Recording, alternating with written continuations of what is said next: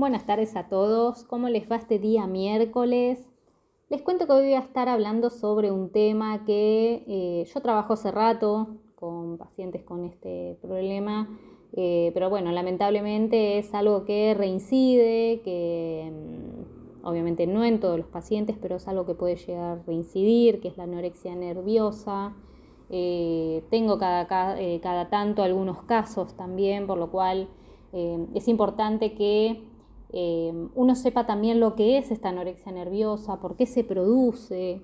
Eh, también la diferencia, les voy a mencionar la diferencia entre la anorexia nerviosa y la anorexia, propiamente dicha, que no son lo mismo. Em, también les voy a contar un poco cómo saber si alguien lo padece, cómo, cómo darnos cuenta, ¿no? Eh, en base a ciertos signos o síntomas o también cambios de conducta. Eh, no solo de la persona, sino hacia la comida, que ahí es cuando nos damos cuenta que obviamente hay algo eh, que está haciendo ruido, ¿no? Ahí es cuando tenemos que prender la alarma y decir, che, hay algo raro acá. Eh, así que bueno, sepan que esto afecta más que nada, principalmente a, a las mujeres, en edad sobre todo adolescente, Em, así que es muy importante poder identificar este trastorno porque es un trastorno de la conducta alimentaria que puede llegar a un caso extremo como puede ser una desnutrición grave y hasta la muerte. Así que por eso eh, me parece que es un tema importante para tocar, es algo que tal vez no se habla mucho, por más que podemos encontrar mucha información, uno puede googlearlo, puede buscar en alguna enciclopedia. Eh, en cualquier lado lo puede buscar y puede encontrar un montón de información, ¿sí? Por más que tal vez puedan ver algún programa donde también se habla, eh, pero es como que normalmente siempre escuchamos de obesidad, ¿no? Casos de obesidad, eh, cómo bajar de peso y demás, pero la anorexia, ¿qué onda? Y la bulimia, obviamente, bueno, la bulimia, la bulimia voy a estar desarrollándola más adelante en otro programa porque son temas eh, que son distintos, se relacionan a veces porque una persona puede eh, padecer no solo anorexia, sino también bulimia, ¿sí? puede padecer las dos, que eso ya también es un poco más complejo. Pero bueno, sepan que muchas veces se puede empezar con una anorexia y se puede terminar con una bulimia o al revés, ¿sí? Eh, se puede empezar con una bulimia y se termina también con una anorexia. O sea, es un tema que la verdad es un poco complejo, eh, más que nada porque no solo es un tema de conducta alimentaria, sino que esto que también eh, afecta la parte psicológica, ¿sí? no solo a nivel físico, que uno tal vez se ve, no sé, se puede ver gordo, pero no solo es porque uno tal vez lo ve, sino que tal vez de peso está bien, que es lo que pasa en la mayoría de los casos, eh, pero tiene una distorsión del cuerpo que no es la que justamente se refleja en el espejo. Entonces hay muchos casos de anorexia, hay distintos eh, casos en los que obviamente afecta a mujeres más grandes, a, mujeres mucho más chicas, a varones también, afecta a muchos hombres esto, eh, también a chicos adolescentes. Eh, así que es un caso que obviamente puede afectar a cualquier rango de edad, no es algo que sea solo común. Por ahí antes hablábamos más de, bueno, chicos adolescentes, Em, pero lamentablemente afecta también a gente grande, ¿sí? Digo, gente grande me refiero obviamente a chicos que no son adolescentes em, y que uno dice, bueno, pero no, ya no sos chico, ¿por qué te estás preocupando por el cuerpo y esto y lo otro? No, obviamente que eso es algo que eh, no es que no se pueda entender, pero no es algo que uno decida. ¿A qué voy con que la persona no lo decide? ¿sí? No es que dice, ay, bueno, está bien, yo me quiero enfermar para llegar con ese cuerpo. No. Eh, de hecho, cuando se padece este tipo de conducta, eh, en muchos casos no son conscientes, obviamente, de lo que están haciendo. Más allá, no me refiero al acto, ¿sí? Al acto de dejar de comer y demás. obviamente, algunos son conscientes, dicen, bueno, estoy dejando de comer, estoy buscando este cuerpo y no me importan las consecuencias.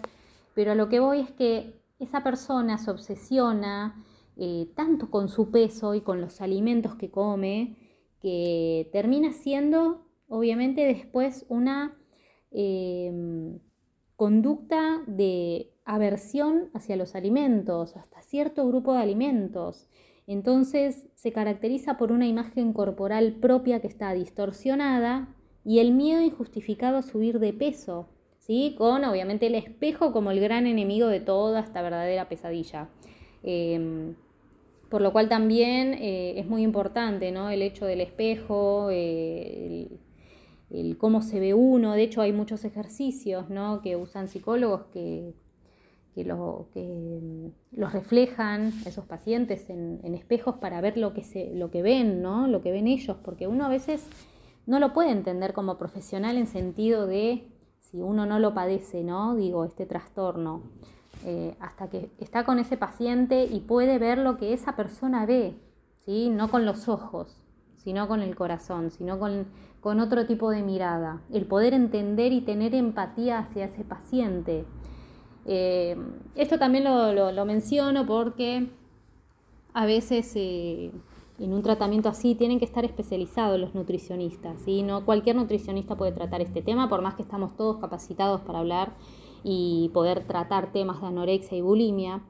Hay que saber cómo tratar estos pacientes, no solo por, bueno, tenés que comer esto o no, eh, es un acompañamiento terapéutico que tienen que llevar, ¿sí? No solo tienen que llevar un acompañamiento de un psicólogo, eh, un psicólogo, sino del nutricionista. Y es muy importante, porque no es solo decirle, bueno, empezá a comer esto eh, o empezá a cambiar la conducta alimentaria, no.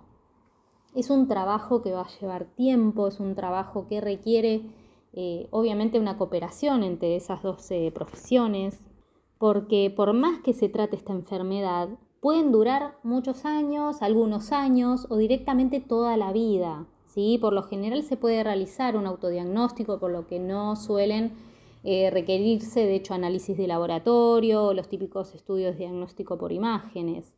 Pero de cualquier forma, también puede ser necesario un tratamiento médico para volver al peso normal. ¿sí? La terapia, de hecho, convencional puede ayudar especialmente con el tema de la autoestima y con los cambios en el comportamiento. Por eso siempre enfatizo en que es muy importante el acompañamiento en este tipo de, de, casos, ¿sí? porque no es solo eh, poder ayudar a la persona a que suba de peso, sino que hay que cambiar esa mentalidad, Tratar de ayudar a esa persona que no se obsesione con un número, con ese peso, al no tener que estar constantemente pensando en lo que come, en cuántas calorías, porque se cuentan las calorías de todos los alimentos, no sé si eso lo conocen, pero eh, cuentan todo. Si se comen una galletita, bueno, cuántas galletitas, cuántas calorías tienen estas galletitas eh, y cuentan las calorías, las calorías totales que consumen en un día. Así que eso es súper grave. Por eso em, es importante el acompañamiento porque esto lamentablemente eh, se puede reincidir. ¿sí? Uno puede obviamente tratar a un paciente, puede estar mejor, puede estar en un estado físico saludable, pero puede haber recaídas. ¿sí? Por eso en este programa de hoy yo voy a mencionar y voy a estar dando algunas pautas para poder saber un poco más sobre qué es, em, cómo se puede producir y cómo podemos ayudar a esas personas o intentar ayudarlas, ¿sí? Para poder eh, no llegar a un desorden alimentario más grave. Me refiero a, obviamente que es un desorden alimentario, pero evitar que se complemente, por ejemplo, con una bulimia y así poder acelerar su estado de desnutrición, que es lo que no queremos, eh, obviamente, que suceda en estos casos. Por lo cual, no podemos olvidarnos que no solo es un trastorno de la conducta, sino que es considerada una, enfermedad ¿sí? de origen mental, por lo que las personas, por lo general son chicas, eh, que lo padecen tienen una preocupación excesiva, tanto por el peso como por lo que comen, como les mencioné, ¿sí? Así que eso es lo que las lleva después a disminuir una cantidad de alimentos que ingieren y seleccionarlos de menor contenido de calorías. Así que eso es una de las llamadas de atención, ¿no? Cuando empiezan a correr alimentos del plato o evitar ciertos alimentos que tal vez se consumen en la casa, como por ejemplo galletitas, ¿sí? Empiezan a dejar de comer esas galletitas y, no sé, consumen otro tipo de alimento, eh, o tal vez frutas, ¿sí? Eh, de hecho, este comportamiento implica una importante pérdida de peso que puede llegar a una situación de desnutrición grave. A veces, de hecho, para adelgazar, realizan em, ejercicios excesivos, ¿sí? ejercicio físico. También pueden llegar a tomar laxantes o diuréticos. Eh, y en los casos de que venga con un acompañamiento de bulimia, pueden provocarse también su propio vómito. Y como les mencioné, afecta más a las mujeres, pero eh, no es exclusivamente a ellas, ¿sí? también puede afectar al sexo masculino.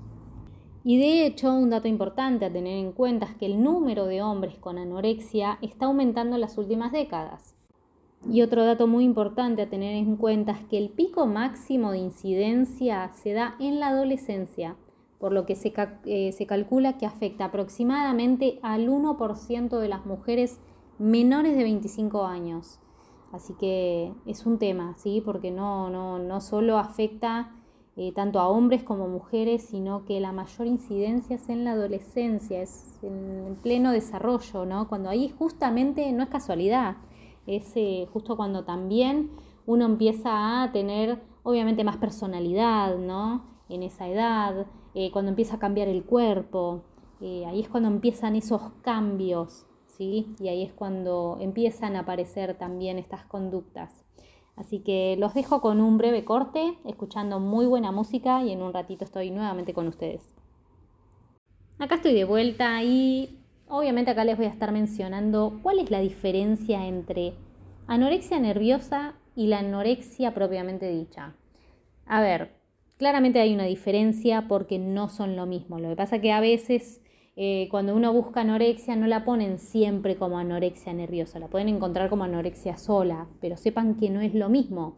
¿Por qué? A ver, en el lenguaje popular anorexia y anorexia nerviosa son dos términos que los usamos como sinónimos y de forma indistinta pero en la mayoría de los casos se usan para referirse a, que, a lo que los psicólogos denominan anorexia nerviosa, ¿sí? que es un trastorno de conducta alimentaria cuyo síntoma principal es ese miedo patológico que tienen a engordar, que se combina además con una, una distorsión de la imagen corporal.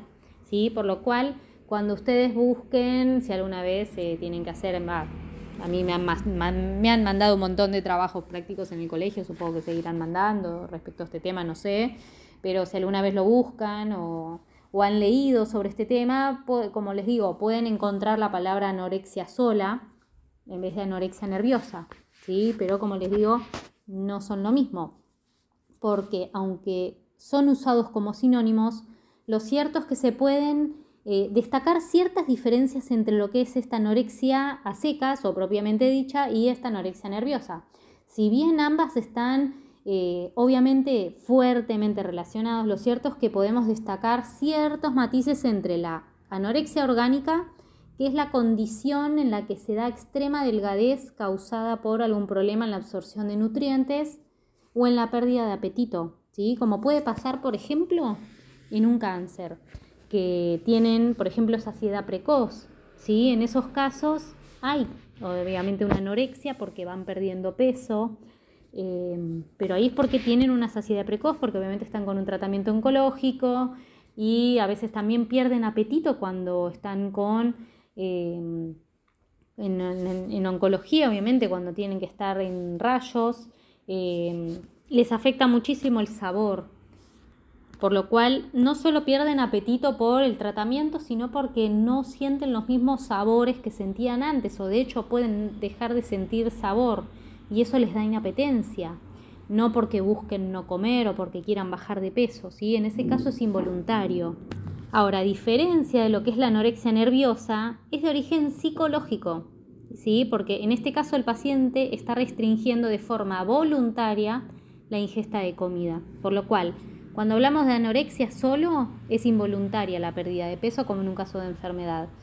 Y hablando de anorexia nerviosa, ya estamos hablando de un desorden eh, psicológico que lleva una voluntad ¿sí? a que se deje de comer. Así que esa es la principal diferencia entre la anorexia y anorexia nerviosa.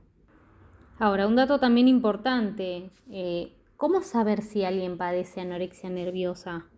En estos casos hay que tener en cuenta ciertos síntomas, tanto como en términos alimenticios y físicos, ¿no? Como por ejemplo la pérdida acelerada de peso, cuando notamos que esa persona eh, como cuando decimos de un día para el otro, ¿sí? Adelgazó de golpe. ¿No les pasa que a veces ven a alguien y dicen, che, ¿cómo bajó de peso en... Obviamente no de un día para el otro, pero uno tiende a decir, che, ¿cómo puede ser que de un momento a otro bajó tan rápido de peso?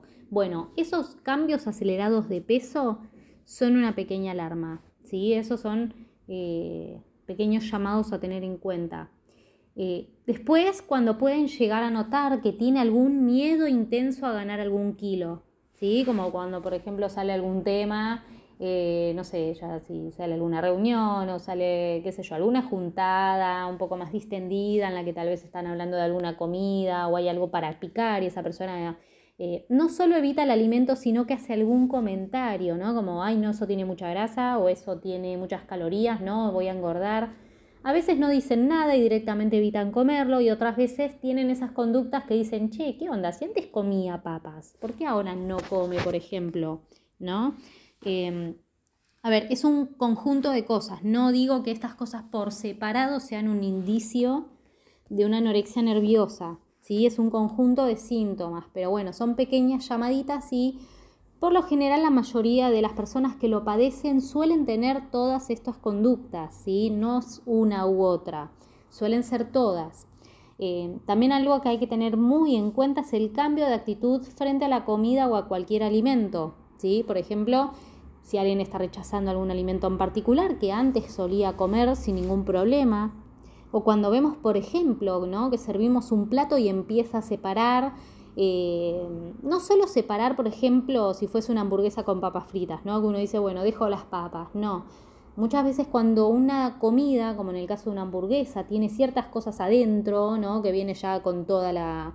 Eh, viene con las, los vegetales, viene con las salsas, bueno, ahí es cuando empiezan a sacar no sé, por ejemplo, ¿no? La panceta o sacan el jamón o van sacando el condimento, le van sacando la mayonesa, le van sacando todo lo, em, cualquier tipo de, producto que tenga que no sea saludable para ellos. ¿sí? Por ahí van dejando la lechuga, van dejando el tomate o peor es cuando por ahí dejan toda la comida y terminan comiendo solo la lechuga y el tomate, ¿no? Eh, a ver, son alarmas que obviamente cuando esa persona eh, tiene una actitud frente a la comida que antes no tenía, ¿sí? Eh, no es que, ay, bueno, mira, está haciendo esto con la comida, bueno, pero si es algo que no comió nunca y tal vez no le gusta, puede pasar, ¿no? Sobre todo en chicos chiquitos que a veces van y separan la comida porque no les gusta, no les gusta el color, no les gusta la textura, no les gusta directamente a la vista. Pero cuando son personas que ya venían comiendo esos alimentos y de la nada dicen, no, no lo quiero o no quiero comer más, eh, o empiezan a separar esas cosas, o em, no sé, a veces pasa también con, con los alimentos, con la carne, ¿no? que tiene alguna grasa visible y directamente sacan y la pelan de una manera eh, pero no me refiero solo a sacar la grasa visible, ¿sí? Porque eso lo hace cualquiera, lo hago yo, de hecho, si me llegan a ver a mí o yo pero la carne, yo le saco toda la parte de afuera, pero porque a mí no me gusta masticarla, por ejemplo. Pero cuando es alguien que, por ejemplo, no solo saca la parte visible, sino que empieza a buscar la grasa interna de la carne y va sacando esos pedazos, ya ahí es como decir, che, pará, ¿qué pasa? Antes lo comías bien y ahora le estás sacando toda la, grasa de adentro. Eh, me refiero a esa grasa que ya viene pegada a la carne, que no es algo fácil de sacar, como por ejemplo una grasa que está más eh, del lado externo, ¿no? que podemos sacarlo por ejemplo de un bife. Eh, pero bueno, esas son conductas que tenemos que estar em, perdón, muy atentos. Em, después, otra cosa, sobre todo para el caso de las mujeres, es la menorrea, que es la pérdida de la menstruación. ¿sí? Porque como esto eh, suele darse mucho en pacientes en chicas adolescentes, mejor dicho, eh, hay que estar muy atentos si no están menstruando, ¿sí? sobre todo si las madres pueden llegar a tener algún control eh, para con ellas, ¿no? porque a veces eh, uno tal vez puede mostrar vergüenza y no quiere que las controlen o que las miren, o que noten que tal vez no están con el periodo, ¿no? porque una madre o algún, amigo eh, puede darse cuenta si alguien está con un periodo, pero porque uno lo comenta, no me refiero, qué sé yo, entre amigas, ay, che, ¿sabes qué? Me, uy, me está por venir. ¿Qué mujer no lo comenta? Entonces puede pasar que, bueno, che, no lo está mencionando. A ver, no voy con esto que es recomún que nosotras nos digamos, ah, che, ¿sabes que me vino? No. A ver, no es que lo comentamos así a, pura libertad, pero bueno, a lo que voy es que si son personas que suelen comentar lo que es común y de la nada no comentan o se encuentran más retraídas o no hacen comentarios, ¿sí? No digo que todas las mujeres lo comenten porque no tienen por qué comentarlo, eh, porque obviamente suelen ser personas que son muy introvertidas y tal vez no es que le andan contando los cuatro vientos, pero eh, bueno, son cosas que hay que tener en cuenta. Si uno no lo menciona o no hace alusión a eso, eh, bueno, bueno, eh, obviamente son cosas a tener en cuenta. Otra es también, esto es a nivel médico, que es la bradicardia, que es cuando disminuye el pulso, el pulso cardíaco. Ahí obviamente lo vamos a notar un poco más si esa persona manifiesta que se siente tal vez eh, mal o, que le, o siente que le baja el, el pulso cardíaco, ¿sí? Si no lo menciona, obviamente no lo podemos saber a menos que se haga algún estudio médico de rutina y que justo ahí salte. Ahí es un poquito también más complicado. Eh, respecto a lo que mencioné también de la menorrea, en el caso de que estén yendo algún ginecólogo, si es que acuden, em, ahí también es una alarma para eh, la profesional, ¿no? Para la ginecóloga o ginecólogo, eh, darse cuenta a ver si está o no con el periodo. Eh, y también se puede presentar periodos de hiperactividad, ¿no? Eh, que necesitan constantemente estar haciendo algo, alguna actividad, ya sea estudiar o estar, no sé, haciendo ejercicio físico o ir a caminar, o sea, no estar en la casa. Buscan todo el tiempo estar haciendo algo justamente para no estar pensando en la comida. O también muchas veces lo hacen para bajar de peso, ¿no? Porque tal vez están en alguna actitud de de, hiperactividad no solo porque quieran hacer algo, sino que se mantienen en movimiento. ¿sí? Pueden estar, eh, no sé, haciendo algún ejercicio, corriendo o directamente manteniendo la cabeza fuera de lo que es eh, la alimentación y el estar pensando en el cuerpo, en las calorías y demás. Y bueno, dejándole estos síntomas, ahora los dejo con un breve corte y nuevamente estoy con ustedes. ¿Qué pasa si no se trata la anorexia nerviosa? A ver, de no tratarse estos síntomas puede llevar incluso a un caso grave de osteoporosis, puede llevar también a daños cardíacos y también infertilidad.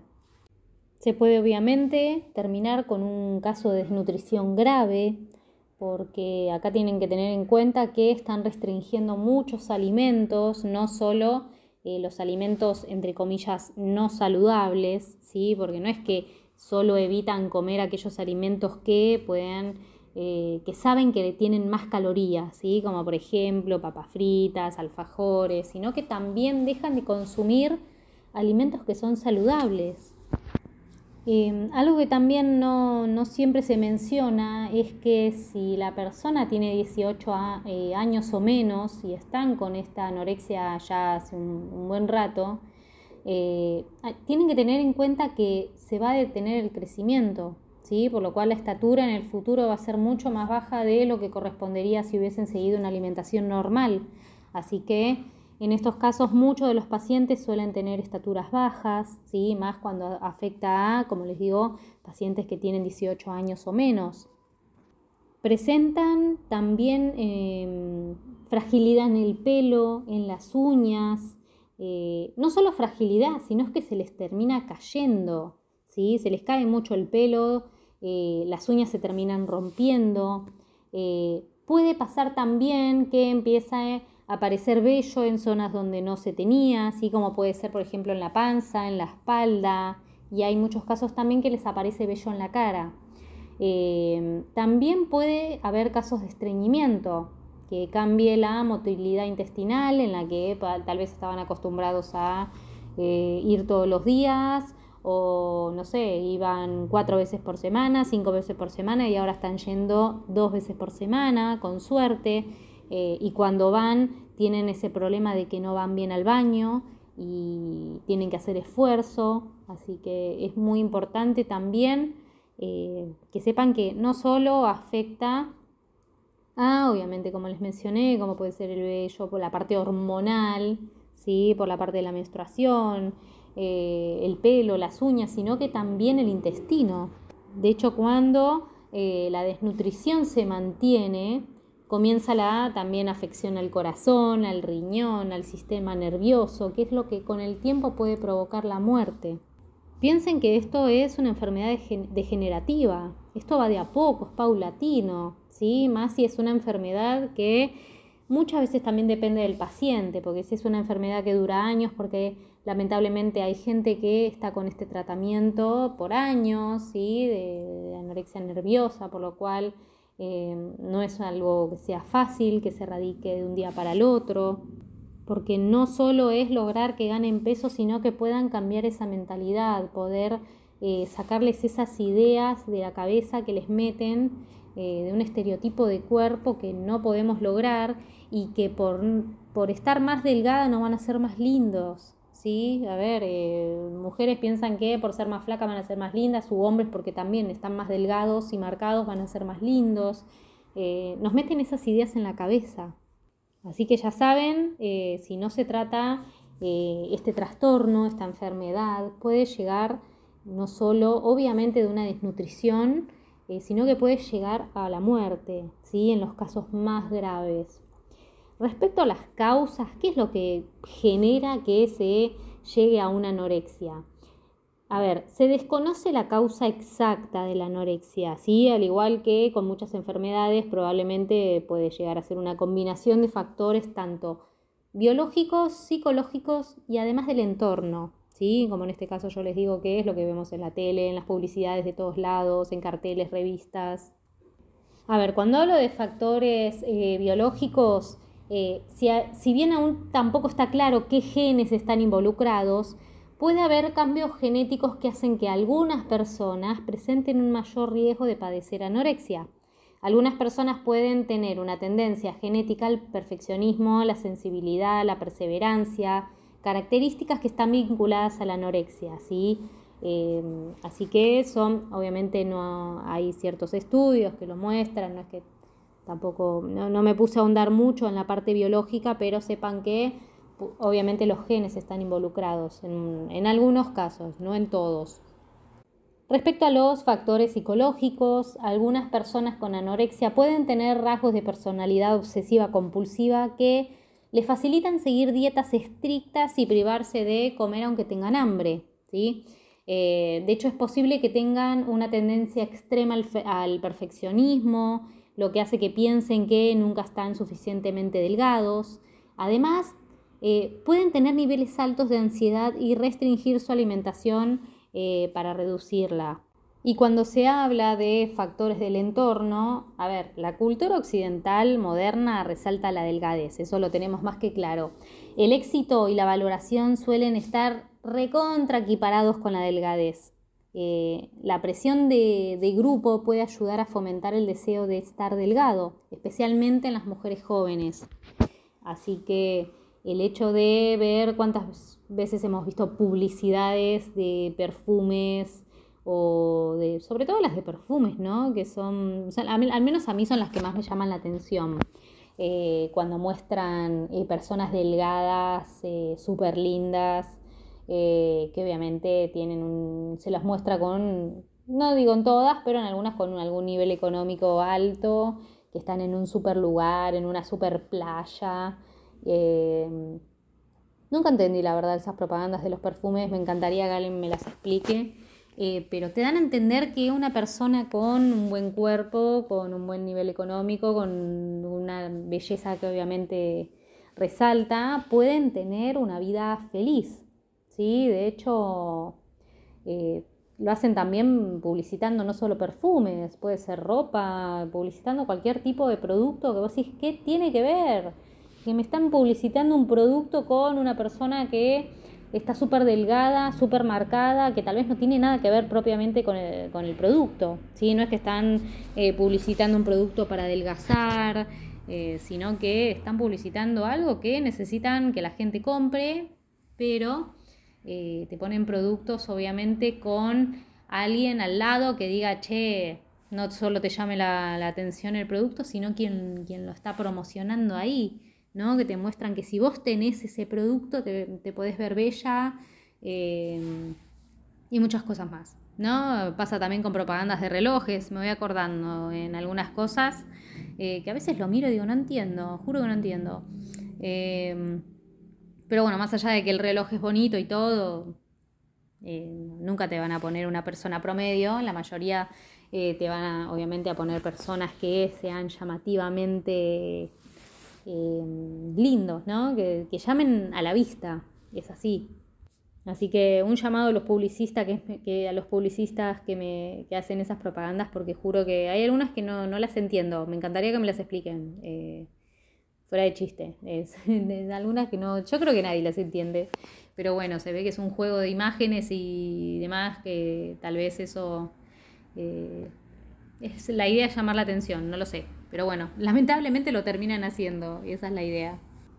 Otra cosa que no, podía, no podía dejar de mencionarles es que además del sinnúmero de complicaciones físicas que pueden tener las personas con anorexia nerviosa, eh, también pueden tener otros trastornos de la salud mental, como puede ser depresión, ansiedad, otros estados del ánimo pueden presentar, eh, algunos pueden presentar hiperactividad, eh, un montón de, aspectos obviamente que no, no, no voy a detallar mucho acá.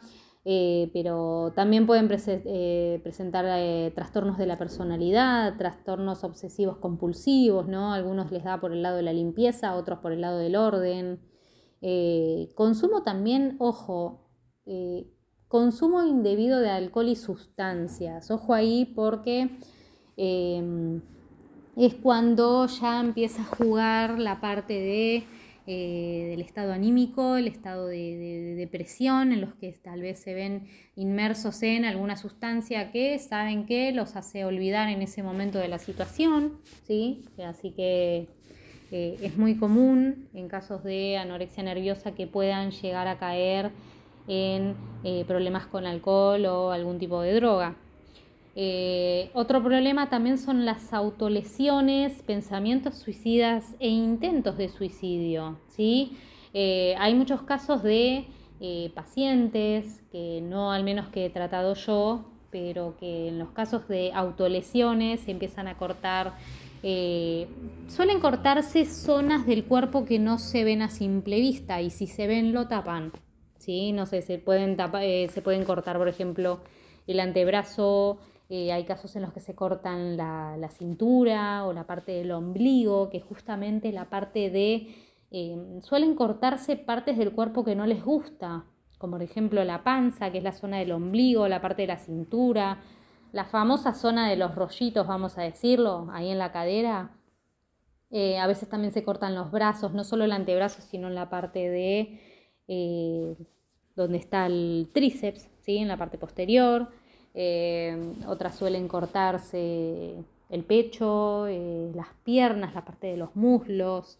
Eh, sí, es terrible. No sé, yo al, mencionarlo, de hecho, se me pone un poco la piel de gallina, pero sepan que, pueden llegar a hacerse esas lesiones y pueden tranquilamente disimularlo, Si uno, sobre todo en esta época de frío, que andan con mucho abrigo, ¿sí? Que andamos todos con mucho abrigo, es cuando más lo disimulan. Así que eh, es un trabajo en el que hay que estar muy atentos porque son bastante inteligentes, son muy precavidos.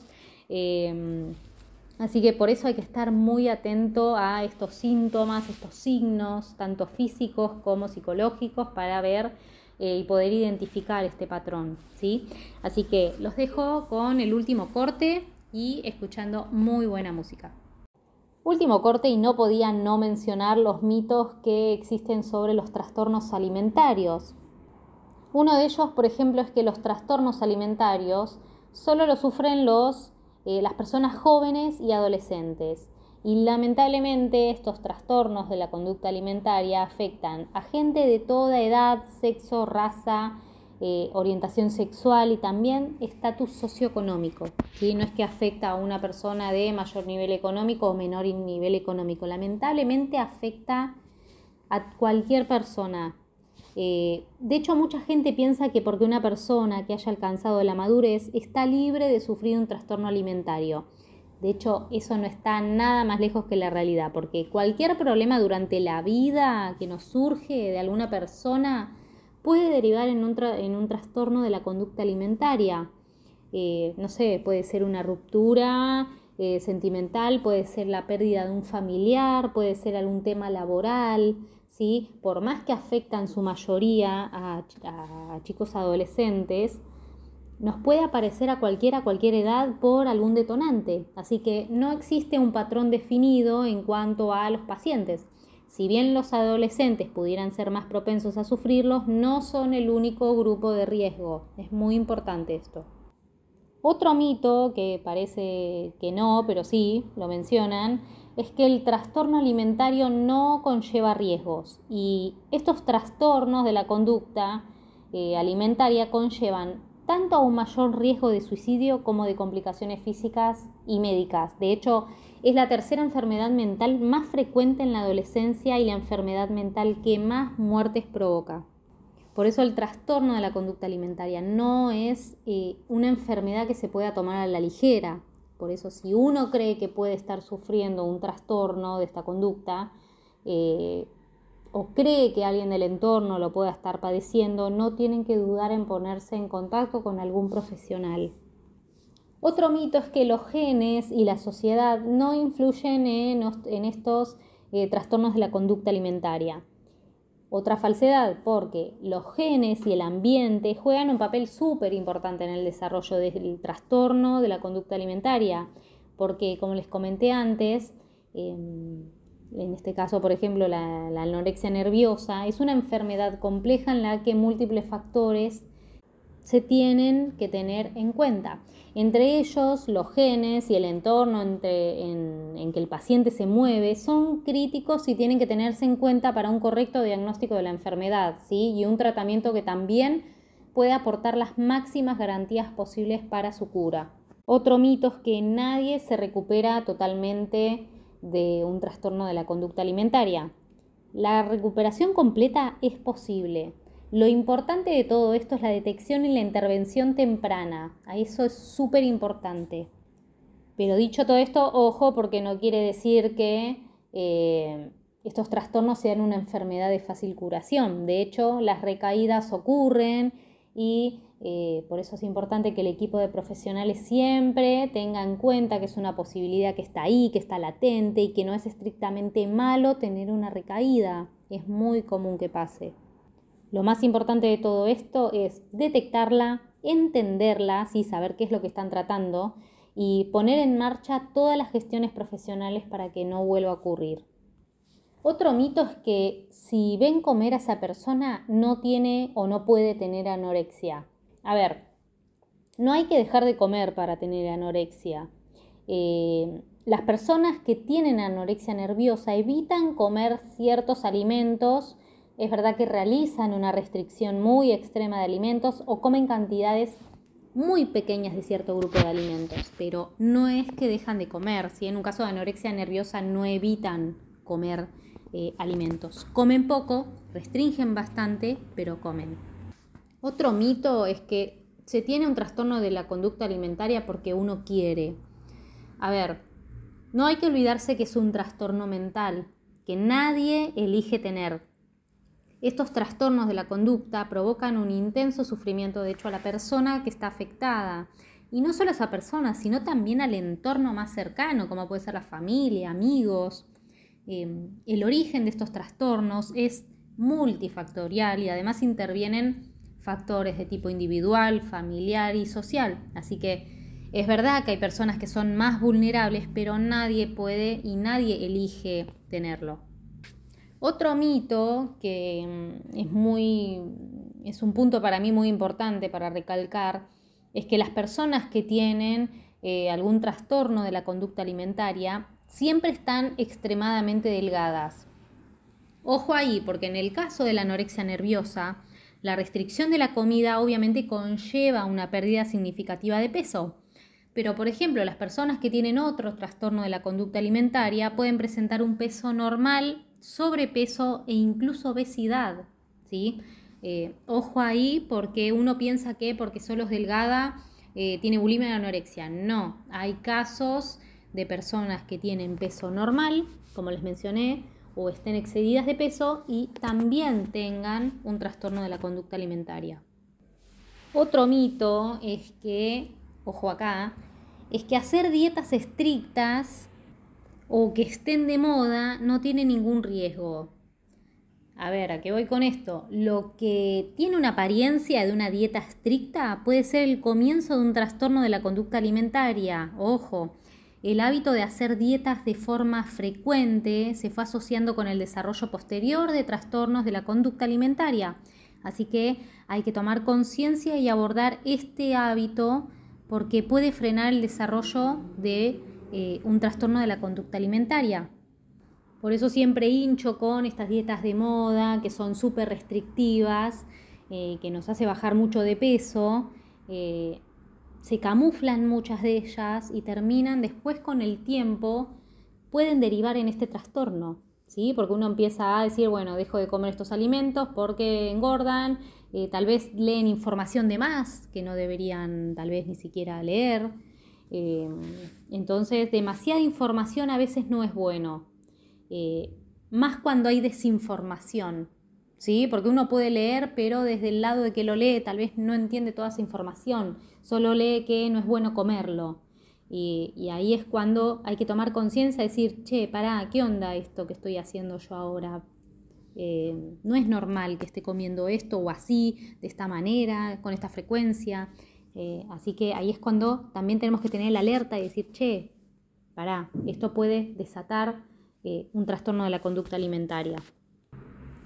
Y otro mito que no podía no mencionar, que obviamente en los casos de los trastornos de conducta alimentaria está latente, que es el uso de laxantes. ¿sí? El uso de laxantes ayuda en la pérdida de peso. A ver, un recontra mito, ¿por qué? Explico, los laxantes son medicamentos que producen un aumento del ritmo intestinal y de un número mayor de deposiciones. Dígase en otras palabras, nos hace ir más al baño. ¿sí? Eh, pero ¿qué pasa? El abuso provoca una pérdida rápida de agua y de minerales. Pero ¿qué pasa? No se pierden los nutrientes, porque la mayoría seguramente ya los absorbimos, por lo que no tiene ningún efecto en la pérdida de peso. ¿A qué voy con esto? A ver, si uno toma un laxante, vamos a dar el ejemplo, ¿no? Eh, está pesando, no sé, 80 kilos, toma un laxante y baja de la nada un kilo y medio. Puede pasar. A ver, ¿está afectando el peso? Sí, pero a lo que me refiero con el peso es que está bajando líquido. Lo puede aumentar de un día para el otro. ¿sí? El tema es que no afecta el peso hablando a nivel de grasa corporal, sino que está afectando el agua. ¿Sí? El agua lo, tranquilamente lo podemos recuperar con algún alimento, con tomar más líquido, eh, por algún problema de retención.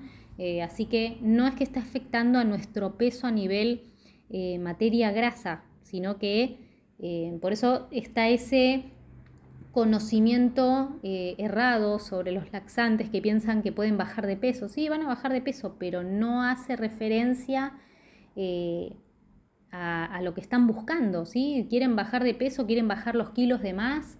Bueno, tienen que hacer ejercicio y quemar ese tejido adiposo, porque si toman un laxante van a bajar agua. Literalmente es eso.